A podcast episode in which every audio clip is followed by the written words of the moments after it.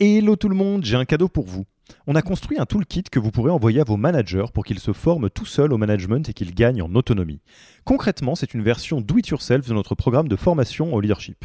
On a pris notre formation, on en a fait une version écrite sur Notion, une version vidéo avec plus de 9 heures de bonnes pratiques managériales et même une version podcast pour devenir super fort en management en faisant son running. Beaucoup de gens vendent ce genre de truc, nous on pense que ça doit être gratuit.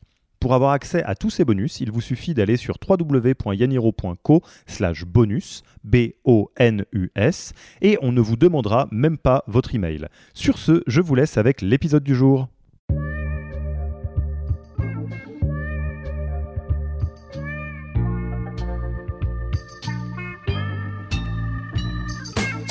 Bonjour et bienvenue dans le podcast du Human Factor.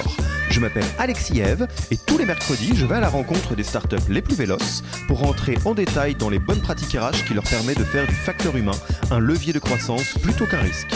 Avec cette envie de, de changer le regard sur la santé mentale. Euh, comment est-ce qu'on fait pour porter une, euh, une, approche beaucoup plus positive, beaucoup plus préventive Le Human Factor, ce n'est pas qu'un buzzword, c'est aussi le nom de notre premier livre les clés de l'alignement entre associés, d'une organisation adaptée ou encore de la bonne relation à son travail. The Human Factor, c'est 100 pages de retour terrain des plus belles startups et de bonnes pratiques actionnables. Si vous voulez en savoir plus, allez tout simplement sur www.yaniro.co slash book, B-O-O-K. On met le lien dans la description de l'épisode. Pour l'heure, je vous laisse avec l'invité d'aujourd'hui et vous souhaite une bonne écoute. Bonjour Guillaume, comment vas-tu? Salut Alexis, écoute, ça va très bien. Et toi? Eh ben, ça va très bien. Euh, à l'heure où on enregistre, euh, on est vendredi. Euh, il est 15h46. Moi, je l'ai beaucoup dit, mais, c'est vrai.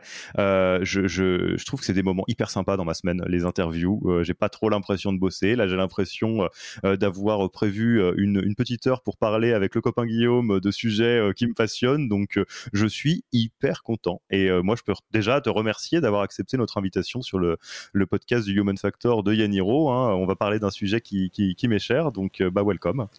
Bah, merci beaucoup. Merci surtout de, de m'avoir invité. Euh, le week-end dernier, j'ai écouté justement des, des, interviews, celle de Sarah Panelel euh, chez Conto, euh, que j'ai trouvé vraiment passionnant. Et donc, euh, je suis très content de pouvoir euh, passer de l'autre côté de, euh, du podcast et de pouvoir échanger avec toi. Et Sarah, si tu es de l'autre côté du podcast, on te salue. Euh, et c'est vrai que c'était un super épisode que je vous invite à écouter euh, si, euh, si vous ne l'avez pas écouté encore. Donc, de quoi on va parler Normalement, si vous avez lancé l'épisode du podcast, vous avez une petite idée, hein, c'est marqué dans le titre. mais avant de, de, rentrer plus en détail dans, dans, dans ce sujet de, de, la place du management dans la santé mentale, j'aimerais beaucoup peut-être te laisser te présenter, Guillaume, parce que je ne sais pas, peut-être qu'il y a des personnes qui nous écoutent qui ne connaissent pas encore Mocha, ou des personnes qui connaissent Mocha, mais qui connaissent pas forcément le Guillaume qu'il y a derrière. Donc, est-ce que tu te présenterais pas ainsi que Mocha Ouais, avec plaisir. Euh, bah alors, donc, Mocha.care, nous, on est une, une entreprise qui travaille dans la santé mentale. Et pour autant, pour être euh, sincère, je viens pas du tout de ce monde-là à la base. Euh, j'ai pas de formation en psychologie ou en coaching. J'ai fait une école de commerce. Et après ça, je suis parti en conseil, donc comme, comme beaucoup de personnes. Et bah, le conseil, je pense que c'est un environnement que tu connais c'est un environnement dans lequel il y a, voilà, il y a, beaucoup de pression. Euh, la pression, toujours la même chose. Ça peut stimuler, ça peut donner des ailes. Et en fait, moi, c'est ce que j'ai fait. Euh, ça m'a donné envie de me donner à 200%, euh, d'être à fond. Et ça m'a épanoui, ça m'a plu. Et puis est arrivé un certain moment où en fait la pression a changé de camp. Le stress a commencé à reprendre le dessus et je suis rentré dans une spirale beaucoup plus négative dans laquelle un niveau d'énergie qui baisse, dans laquelle en fait, ben voilà, tout devient un peu pénible, tout devient un peu compliqué. Et j'en suis pas arrivé au point de faire un burn-out, mais je pense sincèrement pas être passé très loin euh, de ce point-là. Et donc ça m'a invité à prendre du recul, à être un peu plus sensibilisé sur les enjeux de santé mentale. Et c'est à peu près à ce moment-là que dans mon bureau, on était six, il y a trois personnes qui ont fait soit un burn-out, soit une dépression. Et là, franchement, je t'avoue que ça a été une claque pour moi. Euh, voilà, je, je, une personne sur dans un bureau de six, c'est énormissime. Et, en fait, tu prends conscience que quand bien même des personnes vont être dans le rouge, en fait, on n'arrive pas à réagir pour bien les accompagner, à rebondir. Et deux, surtout pour faire en sorte que ça ne se reproduise plus dans l'entreprise en question. Et ça me perturbait vraiment en fait qu'on qu reste les bras croisés face à ce sujet. Et donc, bah, c'est pour ça qu'avec Pierre-Etienne, euh, moi associé, on a voulu euh, créer Mocha.care avec cette envie de, de, changer le regard sur la santé mentale. Euh, comment est-ce qu'on fait pour porter une, euh, une, approche beaucoup plus positive, beaucoup plus préventive euh, et, nous, notre message est, très simple. C'est un peu comme le monde du sport. la santé physique, j'ai pas besoin de me sentir mal dans mon corps pour aller faire du sport ou pour bien, pour bien me nourrir en fait. Je prends soin de mon corps de manière proactive. Et bien on pense que pour la santé mentale, ça va être la même chose.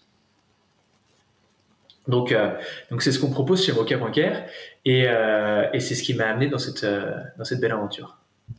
Top. Et euh, tu, tu, tu, peux nous dire un petit peu euh, quelques mots sur euh, Mocha.care, euh, à quoi ça ressemble, enfin, ce que vous proposez mm. aux, aux, entreprises, j'allais dire de manière très concrète Oui, de manière très concrète, nous, ce qu'on propose aux entreprises, c'est de prendre soin du mental de leurs équipes. et donc, leurs employés vont avoir accès à des psychologues, des coachs et thérapeutes qu'on va avoir sélectionnés. On n'est vraiment pas du tout le Uber du psy ou le Uber du coach, bien au contraire. et l'entreprise va financer les premiers rendez-vous mais ne sera jamais au courant que, par exemple, moi, Guillaume, je vais voir un psychologue. Et la conséquence de ça, c'est que je me sens pas jugé par mon DRH, je me sens pas jugé par mes collègues, et je suis prêt à franchir ce cap. Et dans les faits, on a environ euh, une personne sur six dans les entreprises qu'on couvre qui va aller voir un praticien dans l'année. Donc en fait, c'est un engagement qui est énormissime, qui est 30 fois supérieur aux, solutions qui existaient auparavant. Euh, et donc on va vraiment avoir ce, ce volet de session individuelle, et après on va avoir deux autres volets un autre volet qui va être des sessions collectives. Comment est-ce que je fais pour former les managers à des enjeux de santé mentale? Comment est-ce que je fais pour former les RH également à ces enjeux-là, ou même les employés euh, autres que managers ou RH Et le dernier volet, ça va être euh, une application de psychoéducation, de méditation, d'exercice. Euh, parfois, il y a des personnes qui n'ont pas forcément envie d'aller voir un psychologue, qui n'ont pas forcément envie d'aller à une formation, qui ont quand même envie de se sentir bien dans leur tête. Ben, on les accompagne également via cette app. Très clair. Et, pour compléter un petit peu le, tableau, euh, vous êtes combien? Vous, euh, Du coup, vous existez depuis, euh, depuis deux ans, si je dis pas de bêtises? Exactement, c'est ça. Ça fait maintenant deux ans, et demi. Deux ans, ouais. deux ans et demi. c'est ça. On s'est lancé un peu avant le Covid, donc en décembre 2019 avec Pierre-Etienne. Et on est désormais 50 dans l'équipe. donc ça grandit, ça grandit bien, ça grandit vite. Et c'est d'autant plus intéressant que euh, bah, tu vois, on est, euh, on est confronté parfois à certains enjeux de, de, croissance, d'hypercroissance, et donc ça nous rend d'autant plus, euh, on va dire, pertinent pour les, les clients qu'on accompagne. Oui, parce que j'imagine que tout le monde dans Mocha a Mocha. Exactement. On a, on a décidé de proposer en interne exactement ce qu'on propose en externe. Donc c'est exactement la même chose. Bon, alors si, si euh, vous êtes euh, euh, auditeur, auditrice de, longue date, je pense que vous savez à quel point les sujets de santé mentale ont une place qui est précieuse dans mon cœur, à moi, Alexis, et à Yaniro aussi, bah, déjà parce que je suis psychologue du travail, donc les sujets qu'on décrit, que, que l'histoire que Guillaume décrit, alors pour avoir fait du conseil en strat en plus, je peux dire que c'est le quotidien. c'est, ça a été quand même assez terrifiant, je trouve, de voir que la diabolisation ou la tabouisation de la santé mentale s'est pendant que la banalisation du burn-out et de la dépression a gagné du terrain. Il euh, faut quand même dire les choses telles qu'elles sont. Euh, et donc, c'est avec beaucoup, beaucoup de satisfaction que je vois des acteurs comme Mocha, comme d'autres. Hein. Il y a des choses qui se passent hein, sur la santé mentale un peu partout de différentes manières euh, qui permettent bah, aux, personnes dans le monde du travail de, prendre soin d'eux, de comprendre un petit peu comment ça se passe et de pas attendre globalement que ça se passe le plus mal possible avant de, de réagir. D'autre part, il y a aussi la logique, et on en parlera, mais on va mettre une focale sur cet épisode, euh, de, de, voir la santé mentale comme un spectre euh, qui est pas juste une euh, tare entre guillemets. On n'est pas faible ou fou ou quoi que ce soit. On peut être dans le rouge, dans le orange ou dans le vert, et on peut imaginer voilà le bien-être de la, santé mentale parce que ça fait partie du même spectre. Je, je, vais pas, vais pas aller trop trop vite dans la suite l'épisode parce que je suis sûr que tu as envie de réagir à ça, Guillaume. Ouais, en effet, en effet, bah, je suis, je suis 100% aligné avec toi. c'est d'ailleurs la définition de l'OMS qui va définir la santé mentale comme un état de bien-être la santé mentale, c'est pas un mal-être, c'est vraiment je, me sens bien et, prendre soin de sa santé mentale, ça veut pas dire que je suis dans le rouge, ça veut simplement dire que je prête attention à comment est-ce que je me sens dans ma tête. Et à partir de là, en fait, on fait le constat qu'on a tous une santé mentale. Et, j'ai même envie de dire, y compris les plus performants. Et donc, il faut surtout qu'on ait bien en tête qu'il faut pas opposer performance et santé mentale.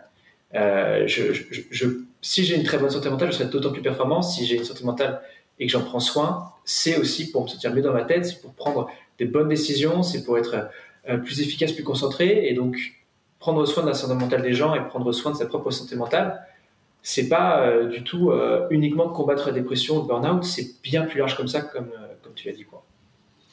Et alors, vous le savez, hein, dans ce podcast, on, fait vraiment de notre mieux, euh, les invités euh, et moi-même, pour vous proposer euh, des angles les plus, j'allais dire, les, plus précis possibles pour que vous en tiriez le maximum de valeur.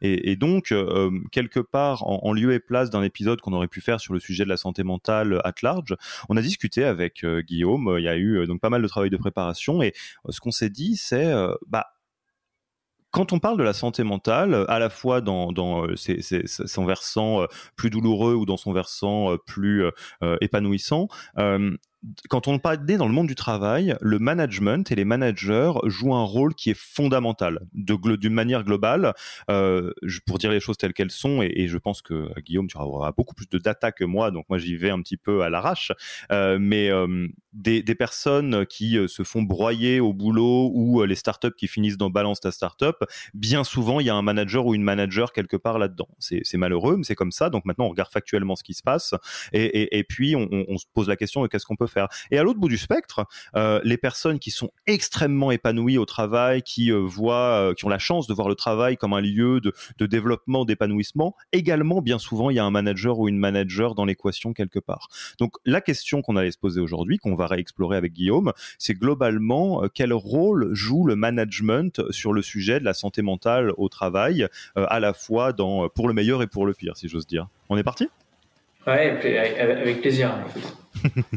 bah alors, peut-être pour commencer, euh, moi je, le donne un peu vu de ma fenêtre avec, euh, avec ma manière de le voir, mais, de ton côté, pourquoi, à ton avis, le, management a un rôle fondamental dans l'entreprise en général et, et, dans la santé mentale en particulier?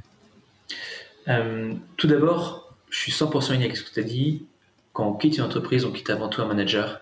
Et d'ailleurs, quand on fait passer des entretiens de recrutement, première chose que tu constates, c'est que les personnes, quand elles te disent pourquoi est-ce que je quitte ma boîte, pourquoi est-ce que je l'ai quittée, c'est parce qu'au bout d'un moment, il y avait euh, un sujet avec le management. Euh, soit un alignement des valeurs qui n'est pas là, euh, soit un manque de communication, soit un style de management en fait, qui ne correspondait pas à la personne. Et donc, à 100% aligné, c'est vraiment le, le, management qui va avoir un énorme impact sur ta vie au quotidien dans l'entreprise. Donc, comme c'est ce management qui a un impact sur ta vie au quotidien, par définition, c'est un impact énorme sur ta santé mentale. Et ça, je pense qu'on a tous conscience. Après, ce qui, est intéressant, c'est de voir qu'il y, a pas mal de recherches en fait qui a été faites pour préciser ce rôle euh, fondamental du management dans l'entreprise, et notamment euh, un rapport que j'aime bien citer, c'est le rapport Lachman, qui a été euh, remis au gouvernement en 2010 et qui avance 10 propositions pour améliorer la santé psychologique au travail. Et dans ce rapport, une des propositions, extrêmement claire et elle dit tout simplement la santé des salariés est d'abord l'affaire des managers. Et donc, ça veut dire quoi? Ça veut dire que en tant que manager, j'ai un rôle à jouer dans la santé mentale de mes équipes. J'ai un rôle à jouer parce que, en fait, c'est moi le premier acteur et j'ai même envie de dire parce que d'un point de vue légal, en fait, l'employeur a l'obligation dans le code du travail de prendre soin de la santé mentale de ses équipes. Donc, le manager est un peu au cœur de l'équation. Et après, alors du coup, euh, euh, qu'est-ce qu'il va devoir faire le manager? Bah, Ça, c'est un sujet qui est, qui énormissime. Euh, il n'y a pas de, solution miracle et bien sûr ou magique. Il faut toujours s'adapter, mais il y a toujours bien sûr des, des points communs pour faire en sorte de promouvoir une bonne santé mentale. et notamment, donc, dans ces points communs, il faut réussir à passer de la posture de ce qu'on appelait avant le manager classique, à savoir je vais manager avec uniquement des KPI, des objectifs, et je vais un petit peu euh, voilà, piloter euh, une ressource, mais en oubliant le côté humain derrière. On en, a rencontré en, on en a rencontré en conseil, cela. il y en a en conseil, mais pas que d'ailleurs. Il y en a, pas que là. Non, au-delà de la petite anecdote, c'est pas du tout pour taper dans le conseil, parce que j'ai même plutôt passé des très bonnes années moi dans le conseil. Euh, mais c'est plutôt que ce, mode de, de, management un peu classique du command and control euh, est très présent dans certains euh, certains métiers comme le conseil, l'audit, la banque, des choses comme ça. Ouais, effectivement. Et, et, puis même tu tu, tu peux tu peux en avoir, je sais pas dans, dans la restauration, culture très très très très militaire. Euh, en fait, on se rend compte que ça concerne un petit peu tous les secteurs. C'est un peu, j'ai presque envie de dire, une culture euh, de, société dans un certain sens. Et, de plus en plus, euh, aujourd'hui, il faut réussir à passer dans, cette posture de manager care, qui est je fais attention en fait à comment est-ce que les personnes avec qui je travaille se sentent. et réussir à passer dans une position où je donne à chacun les clés pour s'épanouir, pour se sentir bien, pour se sentir en confiance. Et ça, c'est juste du bon sens. Quelqu'un qui se sent bien euh, dans sa tête, euh, qui est en confiance, va prendre des meilleures décisions, va être plus efficace au boulot, euh, va être beaucoup plus ouvert aux, idées des autres. Et c'est du bon sens et c'est aussi le, fruit d'une recherche de Google. je pense que tu la connais, le projet Aristote.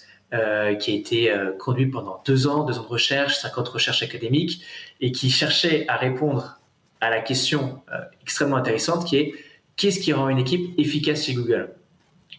Et le premier facteur de ce qui rend une équipe efficace chez Google, la recherche a montré que c'était la sécurité psychologique.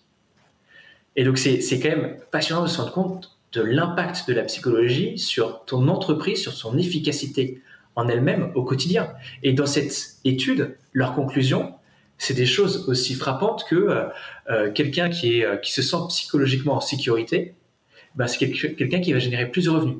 C'est quelqu'un qui va être deux fois plus efficace d'après le manager. C'est quelqu'un qui va être plus flexible. C'est quelqu'un qui va avoir une plus grande ouverture aux idées de ses collègues. C'est quelqu'un qui va présenter une probabilité plus faible de quitter l'entreprise, donc un impact sur la rétention, etc., etc. Et donc ça, c'est c'est assez incroyable de se dire qu'en fait, bah, le manager a un rôle fondamental dans la santé mentale de ses équipes, et cette santé mentale a un rôle extrême, en fait, dans l'efficacité même de l'entreprise. Donc, un, ça permet à, ton équipe et à chaque employé de se sentir bien, et ça a déjà une valeur énormissime, mais même d'un point de vue plus froid, j'ai envie de dire, et d'un point de vue plus rationnel, ça a énormément de sens, puisque c'est ça le premier facteur d'efficacité.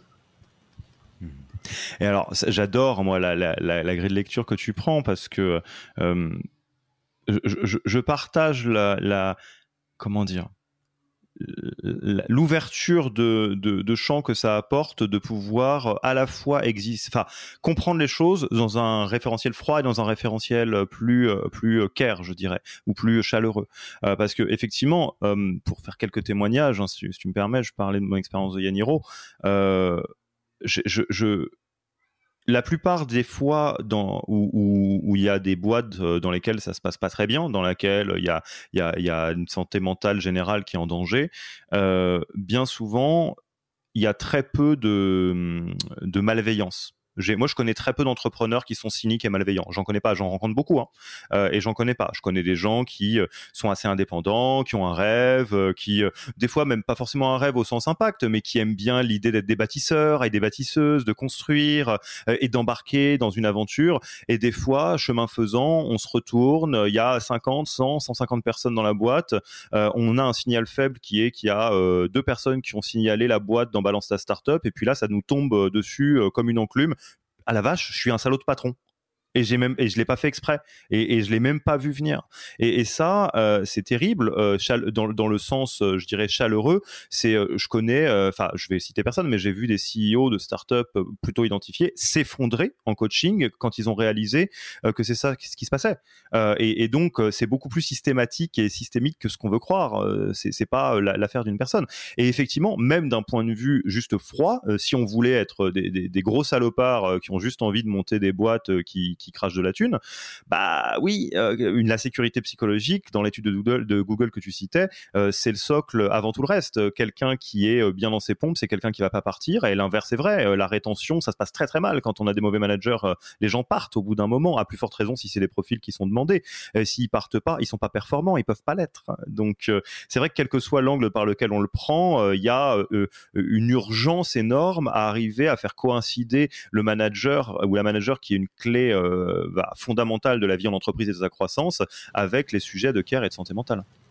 Mais carrément, carrément. Et, ce qui est d'autant plus euh, euh, difficile et un vrai défi, c'est que être, tu vois, comme tu disais, ce, manager care qui fait attention aux autres, c'est pas forcément inné, ça s'apprend. Il y a des formations qui existent pour ça. Et le manager, en fait, est quand même très souvent euh, soumis à une énorme pression, euh, d'autant plus euh, voilà, dans des environnements exigeants où euh, ben, on, veut toujours avoir des KPI plus élevés et donc c'est la pression redescend sur le manager. Et donc le manager va se concentrer sur ses objectifs très ambitieux et va un peu oublier tout le reste.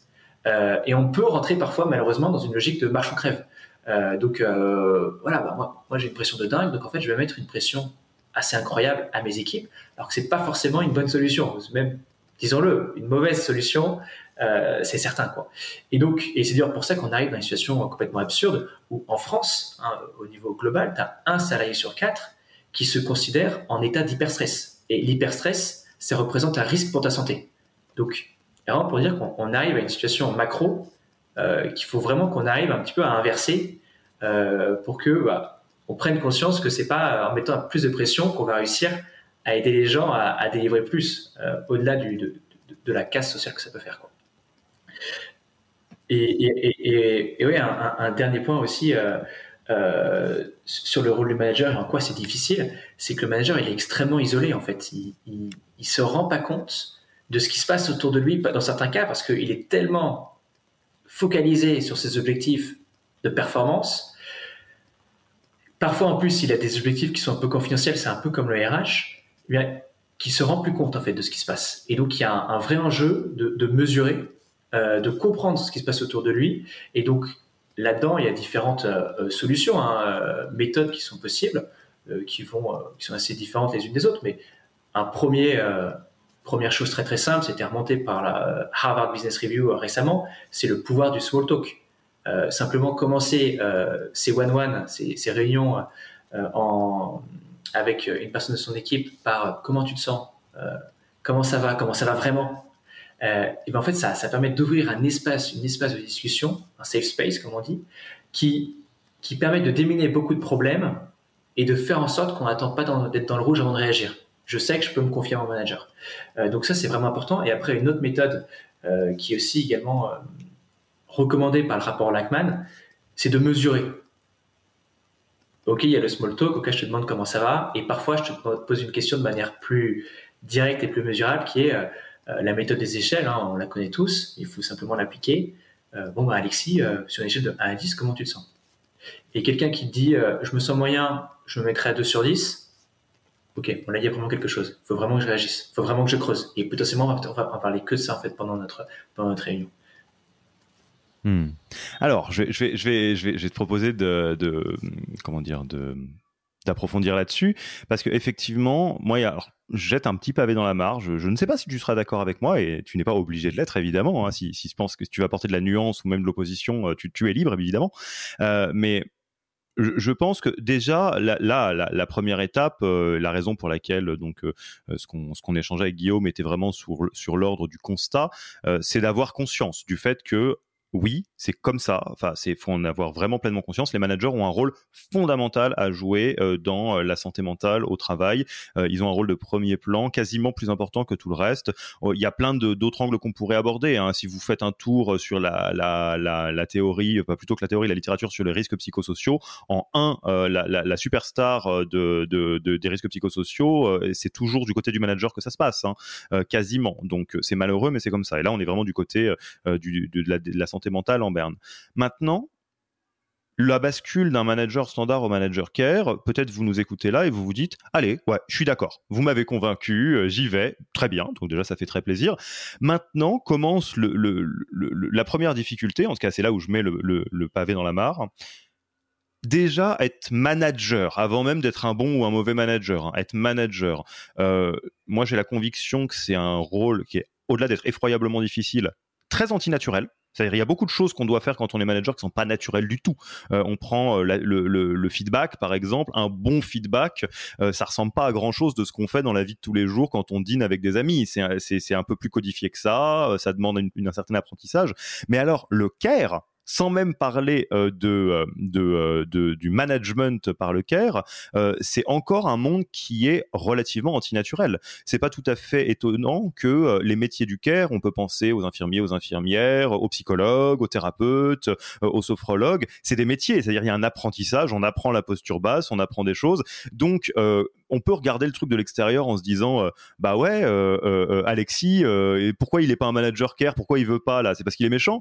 Bah un peu plus compliqué que ça. Donc moi j'aimerais bien que tu puisses euh, bah, déjà me dire si t'es d'accord ou pas, ou si t'es pas d'accord, à quelle nuance ou, opposition t'apporterais, et, et, surtout si tu es un peu de ce côté-là, euh, du coup, quelles sont un peu les composantes du management euh, par le care et, comment on aide les managers à, à développer leur manager care?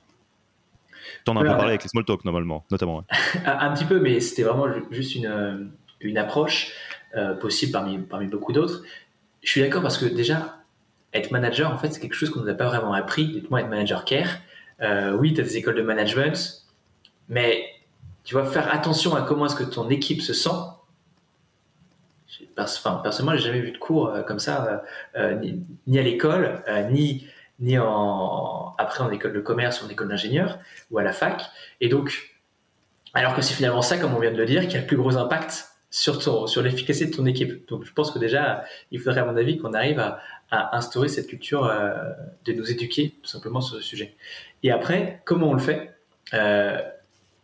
C'est un, sujet qui est vraiment très complexe et je pense que ça va dépendre un petit peu de chacun. Mais quand on regarde les, recommandations du projet Aristote de Google, qui sont pas uniquement euh, euh, contentés de dire euh, la sécurité psychologique c'est le plus important, ils ont sont également poussé l'exercice à c'est quoi un peu les ingrédients qui font que je vais pouvoir promouvoir cette sécurité psychologique et donc être un manager care? Les trois ingrédients qui, qui, vont distinguer, le premier ça va être de faire en sorte que chaque membre de l'équipe se sent en sécurité et peut prendre des risques. Ça veut dire quoi? Ça veut dire que on se dit pas mon manager va me tomber dessus si je fais une erreur. Si je fais, si je prends un risque, en fait, ça va être reconnu à sa juste valeur. Je serai assez en confiance pour me dire bon bah ok, euh, allez j'y vais. Euh, peut-être que c'est pas la solution la plus académique, mais je tente ma chance. Et ça, le manager a un rôle énorme du coup dans sa réaction par rapport à un échec par rapport à euh, d'un de ses collaborateurs euh, dans ses feedbacks, euh, pas uniquement être le bâton, je te tape dessus parce que tu n'as pas atteint un KPI. ok, je me mets en confiance, je te donne des conseils, pourquoi, comprenons pourquoi ça n'a pas marché, mais vraiment pas tomber dans le bah, tu n'as pas atteint les objectifs, je te tape dessus. Quoi. Ça, c'est le premier élément. Le deuxième élément, c'est en en tant que membre de l'équipe, je peux montrer ma vulnérabilité. Et donc, montrer ma vulnérabilité, ça veut dire que, par exemple, bah, j'ai le droit d'avoir des jours sans, en fait. Euh, on a tous des jours avec, on a tous des jours sans.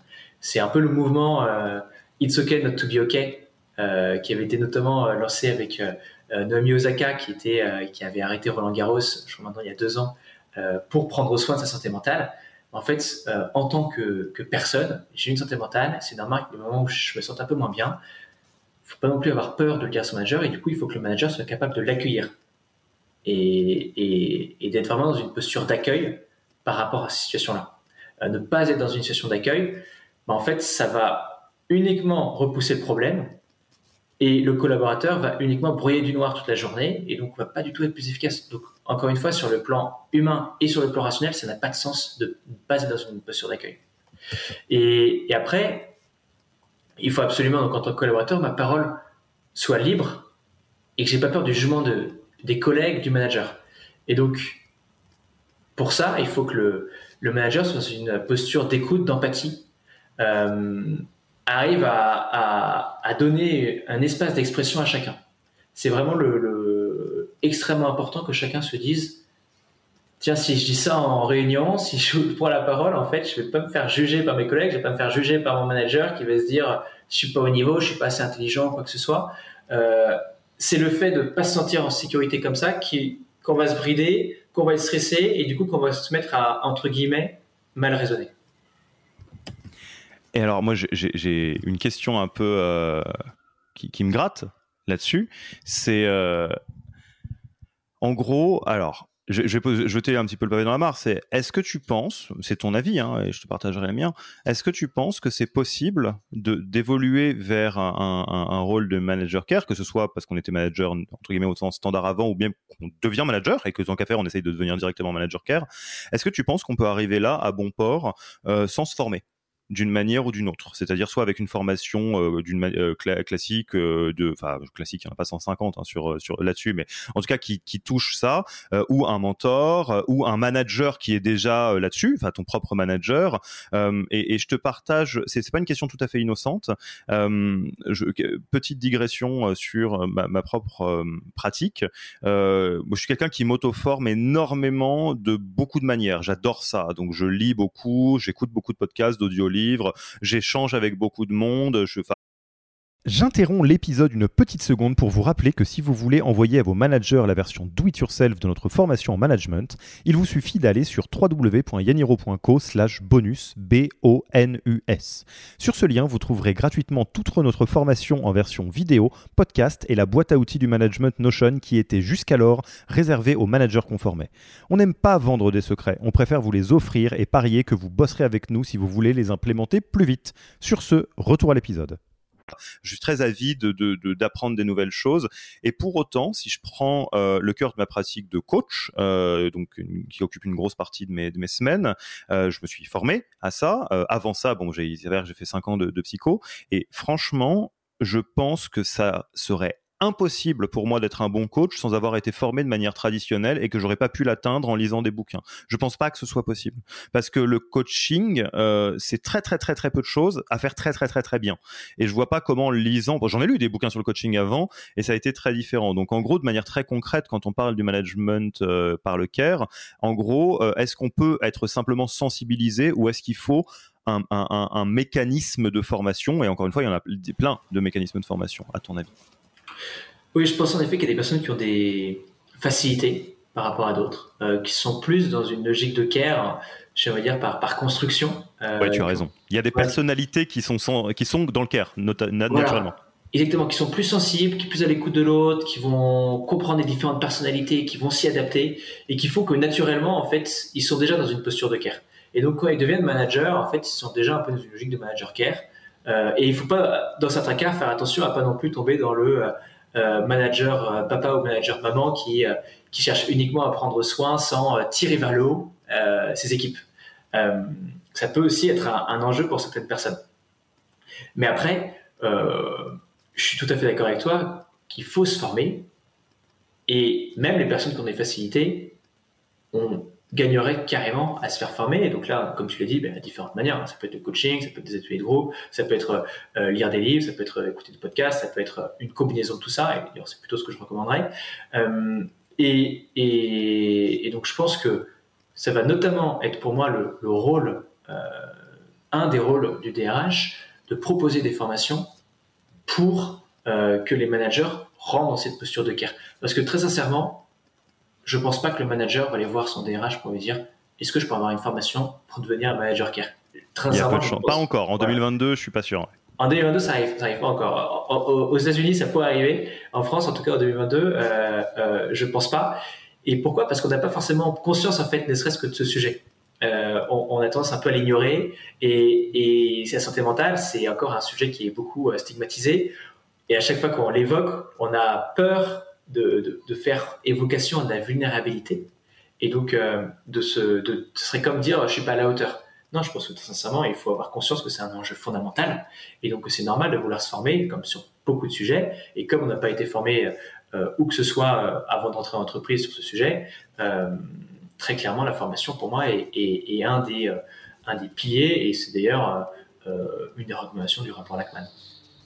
Ouais, et tu, tu, tu, soulèves un point euh, qui, qui est peut-être euh, euh, brillant de simplicité, mais qu'il faut souligner deux fois. C'est que, et, et peut-être pour enlever, en tout cas, moi, j'aimerais enlever un peu de poids sur les épaules des managers, qui, qui c'est difficile, hein, c'est un rôle difficile, manager, que à la fin du fin, idéalement, il faut que ce soit une politique d'entreprise et donc portée par la DRH, les fondateurs, euh, le board euh, et, et qui ait la conscience et qui ait donc une harmonisation des pratiques. Parce que tu as raison, c'est beaucoup mettre sur les épaules euh, peut-être des, des, managers qui nous écoutent, de se dire bon bah je vais essayer dans mon coin de, de casser la besace pour acheter une formation, etc. ça fait beaucoup quoi. Ouais, exactement. le, le, rôle du manager est fondamental, mais ça ne s'arrête pas au rôle du manager. C'est pas uniquement ce rôle, c'est ce que je veux dire. Euh, c'est comme tu l'as dit, c'est le rôle euh, bah, du DRH, euh, des équipes de ressources humaines et du top management. Et ça, c'est primordial que le top management se saisisse de ce sujet. Sinon, en fait, il sera pas porté au bon niveau. Il faut que ce soit pas un sujet qui soit considéré comme un avantage salarié, le fait de pouvoir faire attention aux autres ou prendre soin de sa santé mentale. Il faut vraiment que ce soit perçu et vécu comme une politique RH fondamentale dans la culture de l'entreprise. Euh, et, une chose très très puissante euh, pour déstigmatiser, c'est euh, qu'un un, des top managers, donc ça peut être un cofondateur d'une startup, prenne la parole sur, ben voilà, moi en fait j'ai déjà eu des sujets sur la santé mentale. voilà ce qui s'est passé, voilà comment j'ai réagi. parfois, bah, dans certains cas, les personnes disent bah, Je suis aller voir un psychologue ou alors j'ai été coaché et ça m'a fait grandir. Et c'est normal en fait. it's okay not to be okay, encore une fois. Et, quand il y a ce type de prise de parole en entreprise, l'impact est juste énormissime, juste incroyable. Il ne peut pas y avoir quelque chose de plus puissant que la personne qui est en haut de l'entreprise et qui, est censée incarner la, performance et l'invulnérabilité qui dit bah, moi aussi en fait je suis vulnérable et, bien sûr que je suis vulnérable et donc euh, moi aussi je veux faire attention à ma santé mentale d'ailleurs je fais attention à ma santé mentale c'est pas quelque chose qui nous tourne dessus être bien dans, dans, sa tête il faut le travailler et donc euh, en tant que manager j'ai aussi vocation à me former dessus et à prendre soin de vous euh, ça, pour moi, c'est quelque chose qui est fondamental. Et ce qui est d'autant plus puissant, c'est que dès qu'il s'agit de santé mentale, la première chose à faire, avant même de faire d'être dans le care, par rapport à ce qu'on disait tout à l'heure, et à savoir faire attention à l'équipe, aux personnes qui m'entourent, c'est de prendre soin de sa propre santé mentale. Euh, il faut que je prenne soin de ma propre santé mentale pour prendre soin des autres. Et, ça, euh, il y a quelques chiffres personnellement qui m'ont marqué, qui sont sortis assez récemment. Il y avait euh, le baromètre de PFIT euh, qui disait que 82% euh, des DRH se déclarent proches du burn-out. C'est juste un chiffre qui est hallucinant. C'est terrifiant. Hein. Ah oui, c'est juste hallucinant. Et après, on a une autre étude d'empreinte humaine aussi en mars 2022 qui dit que 64% des RH se déclarent proches d'une détresse psychologique. Donc, c'est vrai que s'il y a des RH qui nous écoutent, en tout cas, le, premier message, à mes yeux, ça serait vraiment commencez par prendre soin de vous, c'est fondamental, et après, euh, bah, dans un deuxième temps, d'aller vers les autres et de prendre soin de, leur santé mentale. Et, alors, ça, me permet de faire euh, la transition. Euh, là, on, a abordé une partie de, des éléments les plus dézoomés qui sont fondamentaux parce que ça nous permet d'englober justement le, monde du travail au complet. Donc, l'importance d'avoir d'embrasser le fait que justement le management joue un rôle important dans la santé mentale et que la santé mentale est cruciale euh, dans le monde du travail et de la performance, euh, même en, particulier. Euh, on comprend donc que euh, les managers doivent ou peuvent en tout cas euh, transiter d'un management traditionnel à un management par le care pour justement aller dans le bon sens et que c'est quelque chose qui s'apprend. Il euh, n'y a pas besoin de se dire je le fais un petit peu en mode fantasia apprenti sorcier. Hein, je, peux trouver les manières de le faire. C'est facilité notamment quand c'est une politique RH menée au global. je retiens aussi que ce qui, se, mesure s'améliore ou en tout cas on, on peut avoir la main sur quelque chose qu'on mesure. Donc ça vaut la peine euh, à la fois au niveau de l'entreprise, potentiellement d'avoir des baromètres, hein, des, tout ce qui est INPS, des choses comme ça, et au niveau euh, des managers, des one-to-one, potentiellement de, de, de, prendre l'habitude de dire voilà, sur une échelle de 1 à 10, où est-ce que tu es, quitte à le faire de manière anonyme. Enfin après, on va pas rentrer trop dans les détails, il y a beaucoup de manières, mais en tout cas garder ça philosophiquement. Maintenant, rentrons dans le, le, le, concret le trait précis. Euh, et prenons tout le spectre de, de, de, de, l'endroit où ça va pas bien de, à l'endroit où ça va vraiment très bien. quand on est dans une situation où ça va pas bien, en point de vue santé mentale, soit soi-même, soit quand on est manager et qu'on voit que ses équipes vont mal, des personnes qui sont en situation de détresse psychologique, proche du burn-out, etc. concrètement, qu'est-ce qu'on peut faire? Donc on a malheureusement dépassé euh, l'étape de la prévention ou de la sensibilisation. Donc là, on est euh, dans une qui serait de toute façon euh, idéalement la, meilleure démarche à avoir. et là, on, est en situation de devoir secourir entre guillemets soi-même ou, la, ou la personne qui a basculé dans le rouge. de manière très concrète, qu'est-ce qu'on peut faire? Comment on, reprend un petit peu du souffle sur sa santé mentale? Ouais, alors au niveau individuel, euh, tout d'abord, il faut s'écouter soi-même. Et c'est, ça paraît très basique de dire ça, mais généralement, on ne s'écoute pas à un tel point que c'est son corps qui finit par nous envoyer un message très très clair qui est il faut que tu arrêtes. Alors ça commence par des signaux euh, comme euh, j'ai une douleur au cou, j'ai une douleur au dos, j'ai des migraines à répétition. Et dans certains cas, quand on arrive au burn-out, c'est parfois je juste peux plus me lever. donc première chose, c'est vraiment de s'écouter soi-même. Après, essayer de comprendre, si possible, les causes racines. Et pour comprendre les causes racines, la première chose à faire, à mes yeux, c'est de parler à quelqu'un. Euh, voilà, pour prendre du recul, déjà pouvoir exprimer, euh, si on a quelque chose sur le cœur, bah, pouvoir l'exprimer, c'est-à-dire le sortir de soi, plutôt que le garder pour soi. Et ça peut être bien sûr un proche, mais ce qui est difficile avec un proche ou un manager, dans certains cas, c'est que la personne n'est pas, si la personne est bienveillante, elle n'est pas forcément neutre. Euh, le proche peut avoir un rôle à jouer euh, dans euh, finalement ma situation psychologique, le manager peut avoir un rôle à jouer dans ma situation psychologique.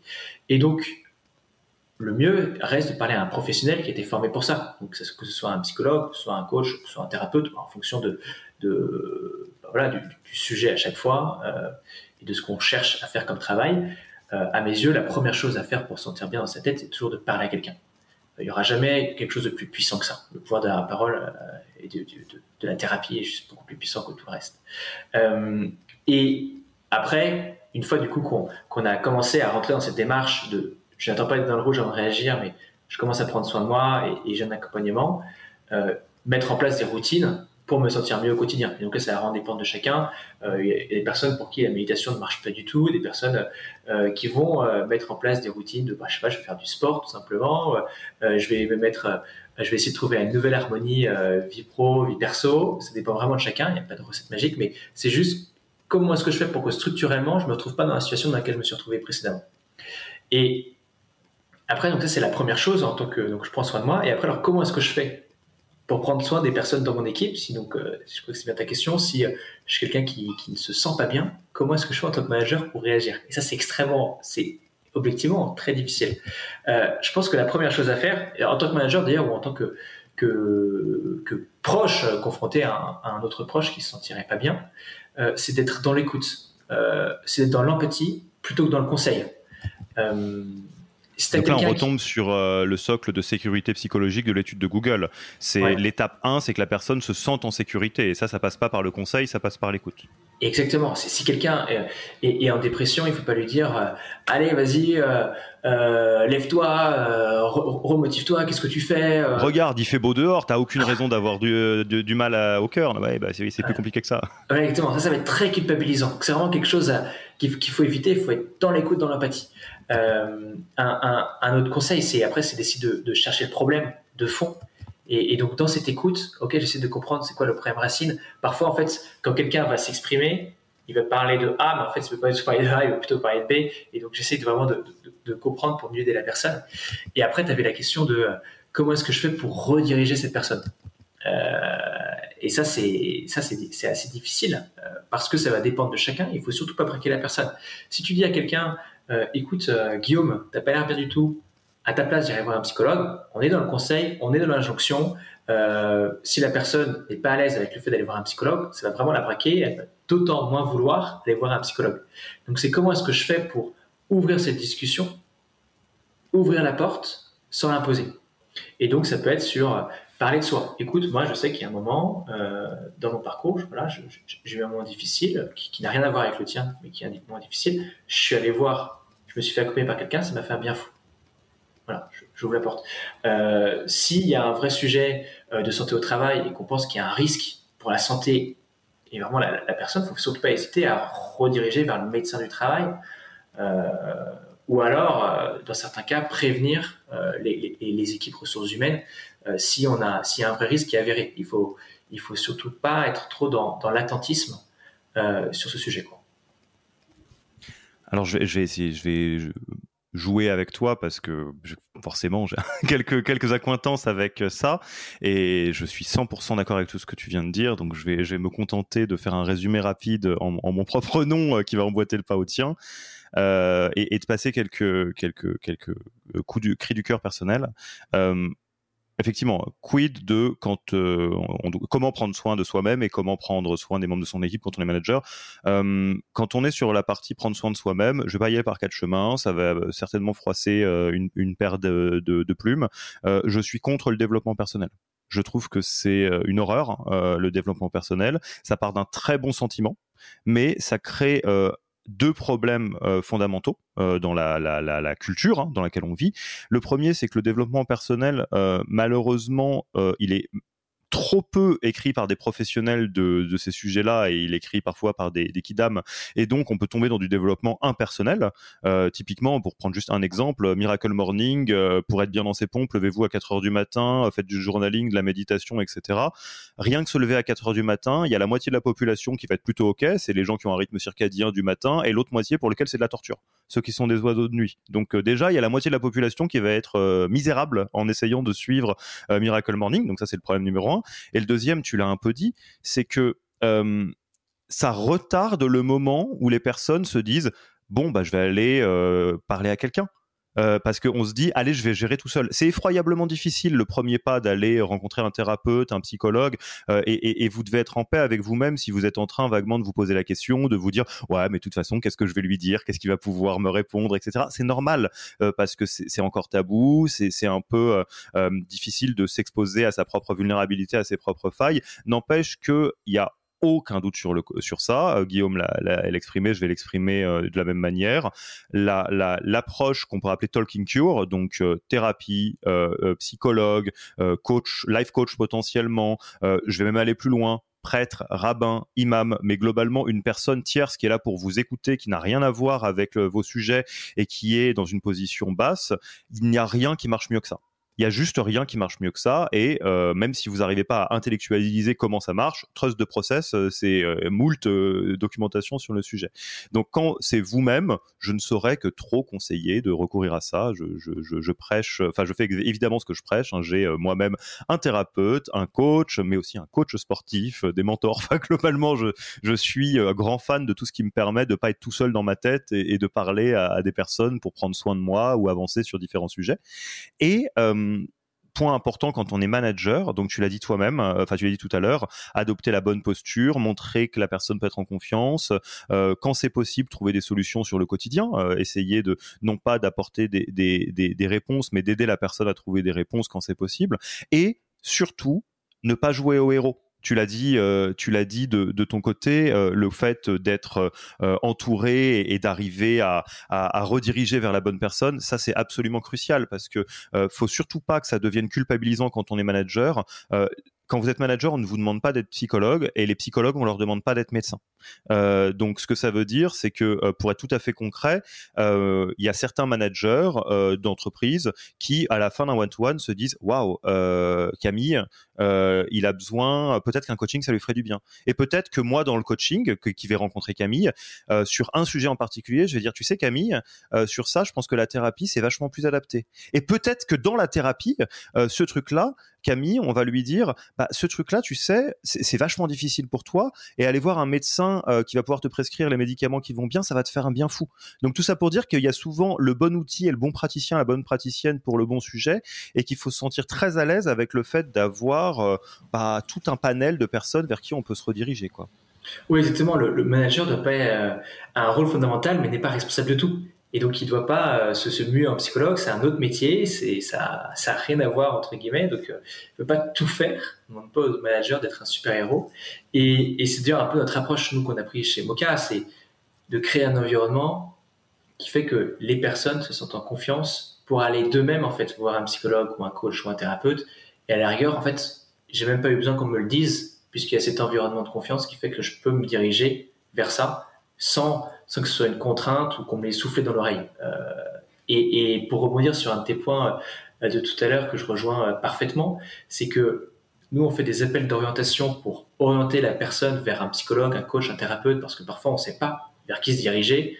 C'est quoi un psychologue? Il y a plus de 400 approches en psychologie. C'est quoi un coach? C'est quoi un thérapeute? Et une des questions en fait qui revient très souvent dans ces appels, c'est est-ce que je suis légitime? Est-ce que je suis légitime pour me faire accompagner euh, Est-ce que j'ai le droit Est-ce que, est-ce que entre guillemets, je mérite Mais, mais nous, du coup, la, réponse euh, de, nos psychologues internes est toujours euh, mais oui, vous, à quelqu'un, c'est quelque chose de, normal, de sain. Faire un travail sur soi, prendre du recul, c'est quelque chose de normal. De, enfin, normal n'est pas forcément le bon terme, mais, mais en tout cas, d'extrêmement sain qui devrait être valorisé, pas stigmatisé. Et donc, il faut qu'il y ait une prise de conscience collective sur le fait de, de vouloir prendre soin de son système mental. C'est quelque chose qui devrait être beaucoup plus dans nos habitudes. Quoi. Hmm.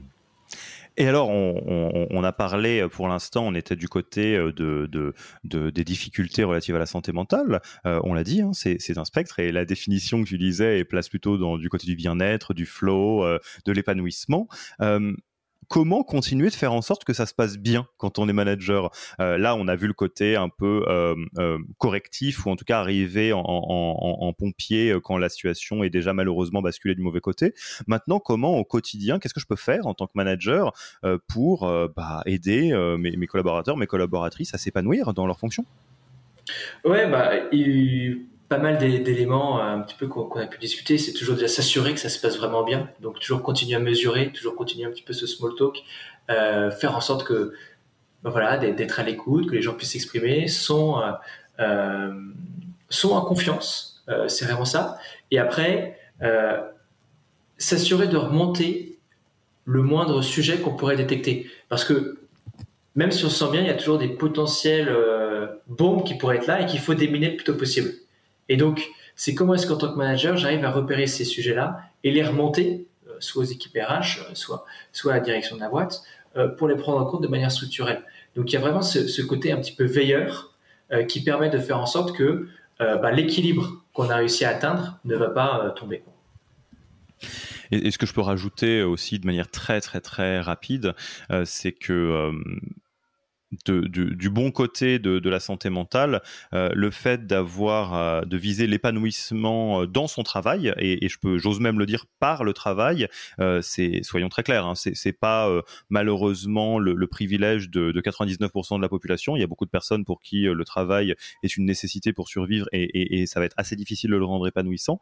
Mais il y, a, beaucoup de personnes dans les entreprises dont on parle qui ont cette possibilité. Le, le travail peut être complètement une source d'épanouissement et euh, ça aussi, ça passe par un manager euh, qui peut jouer un peu un rôle de mentor pour aider la personne à évoluer dans son travail, être attentif à ses euh, intentions, suivre un parcours de carrière, enfin tout ce qui peut être globalement des, des attendus peut-être plus standard du, manager dans le fait de faire grandir ses équipes, mais en rajoutant la dimension care qui permet de le faire à la fois pour la performance de l'entreprise euh, et euh, dans euh, quelque part le, le, verre flamboyant de la santé mentale qui va bien dans ses équipes. Non, 100% aligné. En effet, il y a toutes ces, toutes ces poétiques RH extrêmement saines qui permettent à chacun de se projeter. et là, c'est aussi la thématique d'être inspirant euh, aussi de réussir à avoir une, mission d'entreprise en fait qui ait du sens. Ça, ça, ça permet d'avoir un alignement des valeurs entre euh, ce que la personne cherche à faire comme impact dans la société et ce qu'elle fait au quotidien. Et c'est vrai que ça, c'est une recherche de plus en plus permanente euh, bah, des personnes qui arrivent sur le marché du travail, qui est j'ai envie de rejoindre une entreprise qui a du sens, une entreprise qui fait avancer la société dans le bon sens. Et, et donc je pense que c'est vraiment, bah, tu vois, vraiment au niveau euh, de la direction que ça se joue, c'est comment est-ce que j'arrive à faire en sorte que mon entreprise ait un impact positif sur la société. Quoi. Yes. Et bah, malheureusement, c'est plus facile à dire qu'à faire, hein. j'en ai, bien conscience. Euh, et c'est d'ailleurs pour ça que aussi qu'aux États-Unis, tu as ce phénomène de euh, grande démission. Parce que bah, voilà, les gens en fait ne s'épanouissent plus de leur travail. Et, et pour euh, un nombre de raisons en fait qui, qui, se limite pas à trois, euh, c'est vraiment extrêmement complexe. Mais ça fait partie des raisons. C'est juste en fait, je me reconnais plus dans mon travail, euh, ça ne m'épanouit pas, mon équipe ne me convient pas, les méthodes de travail et de management ne me conviennent plus. Bon bah en fait, pourquoi est-ce que je reste alors que j'ai pas forcément le couteau sous la gorge financièrement Et donc il y a beaucoup de personnes qui vont vouloir aller bah, faire une pause. et d'ailleurs dans certains cas, ils ont, tout à fait raison. Hein, J'ai rien à critiquer. mais mais voilà, qui sont la situation actuelle, l'équilibre actuel qu'on me propose ne me convient plus. Et, je, vais 100% euh, rejoindre ce que tu dis quand tu dis euh, c'est, c'est pas si facile. Euh, précisément, soyons très très clairs et on va pareil le souligner deux fois, c'est pas facile du tout c'est compliqué, c'est du boulot, oserais-je le dire, c'est du budget et du budget temps. Enfin, et globalement, il y a une règle qui est à peu près indépassable euh, dans l'univers euh, de, des entreprises en forte croissance ou en forte transformation, donc start-up mais pas que. Euh, c'est que si vous ne faites pas d'un sujet une priorité, et alors tout le sel, c'est que les priorités, on peut pas en avoir 6000 non plus, euh, mécaniquement, que vous le vouliez ou non, ça va devenir la variable d'ajustement du reste. Et quand je vous disais mon exemple des, des CEO qui s'effondrent en disant je suis devenu un salaud de patron, c'est pas des salauds de patrons, c'est précisément parce qu'ils ont oublié de mettre euh, ces aspects-là comme priorité une dans la croissance de la boîte, que euh, bah, parce que euh, la croissance c'est très brutal, surtout l'hypercroissance, ça, ça devient une variable d'ajustement. Donc de manière très très très concrète, c'est difficile Donc euh, ça va demander du taf comme vous pourriez taffer sur la croissance, le recrutement, euh, d'autres choses du même genre. Euh, mais en tous les cas, si vous ne le faites pas, malheureusement, ça va devenir la variable d'ajustement du reste. Donc si vous êtes côté founder, ce que vous pouvez faire, c'est bah, ce que tu disais, en faire une, une, une, une priorité pour l'entreprise et vous-même être un, un, un, rôle modèle. Si vous êtes DRH et que vous avez la capacité, donc c'est d'en créer une politique et donc de, de, de se doter des bons outils potentiellement euh, Mocha euh, et d'autres, et de former les managers. Et si vous êtes manager, c'est de faire de la place dans vos rituels euh, pour la partie care, globalement. Mais non, c'est pas facile, c'est difficile. Hein. c'est un énorme, c'est un énorme change, c'est un change. Et donc c'est même, j'ai envie de dire, une, une quête infinie. on n'aura jamais complètement terminé sur ce sujet. Il faut toujours se renouveler. les personnes sont toujours différentes les unes des autres. Donc c'est une quête en fait. Yes. Bah, Guillaume, moi je trouve qu'on a fait un bon tour là sur le sujet euh, des, des, managers et de la santé mentale. Je te propose qu'on passe tranquillement à la fin de l'interview.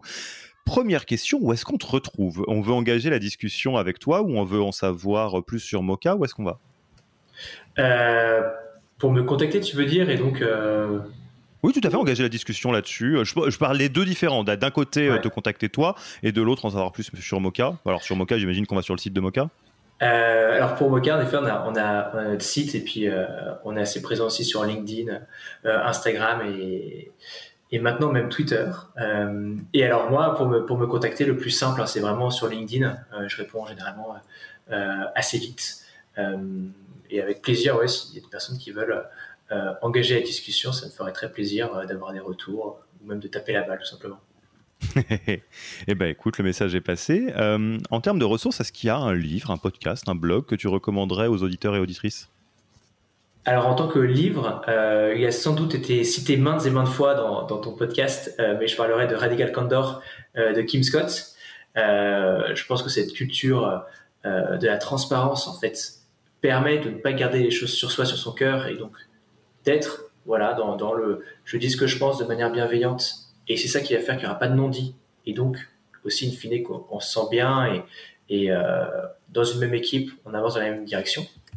Moi, c'est un, livre qui m'a pas mal marqué. Euh, après, en termes de ressources, euh, écoute, je, vais un peu prêcher pour ma paroisse et parce que je vais, je, redirigerai vers le blog de mocha.care sur lequel on va adresser des sujets, donc accessibles à tous, hein, sur lequel on va adresser ces sujets comme, je sais pas comment est-ce que je fais pour euh, bien gérer mon stress et pas le rebalancer sur mes équipes. Euh, bah, typiquement aussi sur le sujet du, feedback euh, constructif, mais qui n'a pas détruire la motivation de mes équipes. et donc, c'est, je redirigerai vers ça. Et en termes de podcast, j'aime beaucoup le podcast A-Team, Gross Makers, qui est, je trouve, d'une qualité assez impressionnante. Ouais, A-Team qui euh, fait effectivement partie de la, de la, galaxie des podcasts de, euh, de, euh, de Grossmakers, donc qui est animé par Lorian euh, Gourovitch, le frère de, de Gabriel, et dans lequel ton associé est passé, si je dis pas de bêtises. Vous avez eu un joli épisode sur A-Team. Exactement. Pierre-Étienne est passé il y a maintenant quelques semaines, donc si certaines personnes veulent creuser le sujet et la santé mentale les intéresse, je peux que les inviter à aller écouter cet épisode à fait. On recommande. La rédaction s'engage. Euh, est-ce que tu as des, outils euh, que tu, que tu aimes bien, que tu aimerais partager? Euh, Oui, alors pour moi, il y, a, il y, a, deux outils qui sont pas forcément des outils très tech, mais plus des, pratiques, on va dire RH de l'entreprise. la première, celle qu'on fait chez Mocha, c'est ce qu'on appelle le KYT, Know Your Teammate, où en fait chaque personne va se présenter devant toute entreprise une semaine après son arrivée en expliquant qu'est-ce qui me donne de l'énergie au quotidien, qu'est-ce qui m'en prend, et quelque chose euh, un petit peu random facts à savoir sur moi. Et donc ça permet vraiment de qu'on comprenne par exemple des choses comme les personnes euh, m'appellent pas au téléphone en fait ça, ça va vraiment les braquer, ça va prendre une énergie euh, de dingue. Il y a d'autres personnes qui vont vraiment vouloir que les choses euh, soient très carrées, donc il faut pas il faut pas débarquer à leur bureau euh, et les sortir de leur bulle quand ils sont très concentrés. En fait, ça va vraiment leur faire perdre énormément d'énergie. Et, donc, ça permet vraiment de composer avec chacun. Et donc, typiquement pour le manager, quand il lit ses KYT, il, comprend beaucoup mieux comment interagir avec chaque personne. Il va pas devoir, entre guillemets, découvrir la personne euh, avec des tests qui n'ont pas marché. À savoir, euh, j'ai essayé de fonctionner comme ça, ça n'a pas marché, ok, j'apprends. Dès le départ, il a un peu les clés pour voilà, fonctionner avec chacun. Et puis après, s'il a une question sur bah, ça, ça me pose question, je ne sais pas forcément comment on va fonctionner parce que moi, je suis vraiment l'inverse. Bah, c'est aussi l'occasion d'en parler et de mettre le sujet sur la table directement. Et après, c'est beaucoup plus fluide. Et, après, le deuxième outil euh, nous qu'on aime bien chez Mocha, et je crois que Pierre-Etienne en parle dans le podcast avec justement, c'est le reverse interview. On voit le recrutement chez Mocha comme un, process dans les deux sens, c'est-à-dire que bah, oui, l'employeur choisit potentiellement un futur employé, mais c'est aussi l'employé qui choisit son employeur. Et donc, pour nous, c'est super important qu'à la fin du process, l'employé puisse poser toutes les questions qu'il souhaite. Donc, c'est post-offre. Donc, comme ça, moi, il n'y a pas, on va partir l'offre en fonction des questions. C'est vraiment, euh, pour mettre la personne en confiance sur euh, la stratégie de la boîte, la vision, euh, euh, vraiment pouvoir parler à quelqu'un d'interne plus que pendant les entretiens. Et, et ça permet dans une dynamique de comprendre si nous, ce qu'on propose, correspond aux attentes de la personne. C'est généralement quand il, y a, quand il y a un match que ça a bien fonctionné. Et à mes yeux, quand ça ne fonctionne pas, c'est parce qu'il y a eu une mauvaise compréhension sur ce qu'on pouvait proposer et à l'inverse, ce que la personne recherche le KYT et le reverse interview, euh, surtout le, et le reverse interview, vous pouvez en savoir plus donc dans l'épisode de A-Team. Euh, et enfin, tu connais notre tradition préférée. Hein, euh, qui est-ce que tu nommes pour le prochain épisode du podcast? Globalement, si tu étais à ma place, t'inviterais qui? Écoute, si je devais inviter une personne, j'inviterais quelqu'un avec qui j'ai parlé récemment, qui s'appelle Marina Nguyen, qui travaille dans l'équipe des ressources humaines chez Paris 2024, parce que je trouve qu'ils ont un, un enjeu euh, que j'avais jamais vu en fait dans une autre boîte, c'est-à-dire qu'ils sont confrontés à la fois à l'hypercroissance, euh, de passer d'une équipe de euh, ben, 20-30 personnes à la base à plus de 1500 en l'espace de quelques mois, avec bien sûr ben, un projet qui est à la fois incroyable et en même temps un énorme défi, et la dimension que je trouve assez différenciante par rapport à toutes les entreprises avec qui j'ai parlé, c'est que eux, ils ont entre guillemets une date de fin programmée. C'est-à-dire que en octobre 2024, bah, ils seront passés de plusieurs centaines, plusieurs milliers de personnes à 50 personnes, 30 personnes. C'est le pop-up store, mais version entreprise, quoi.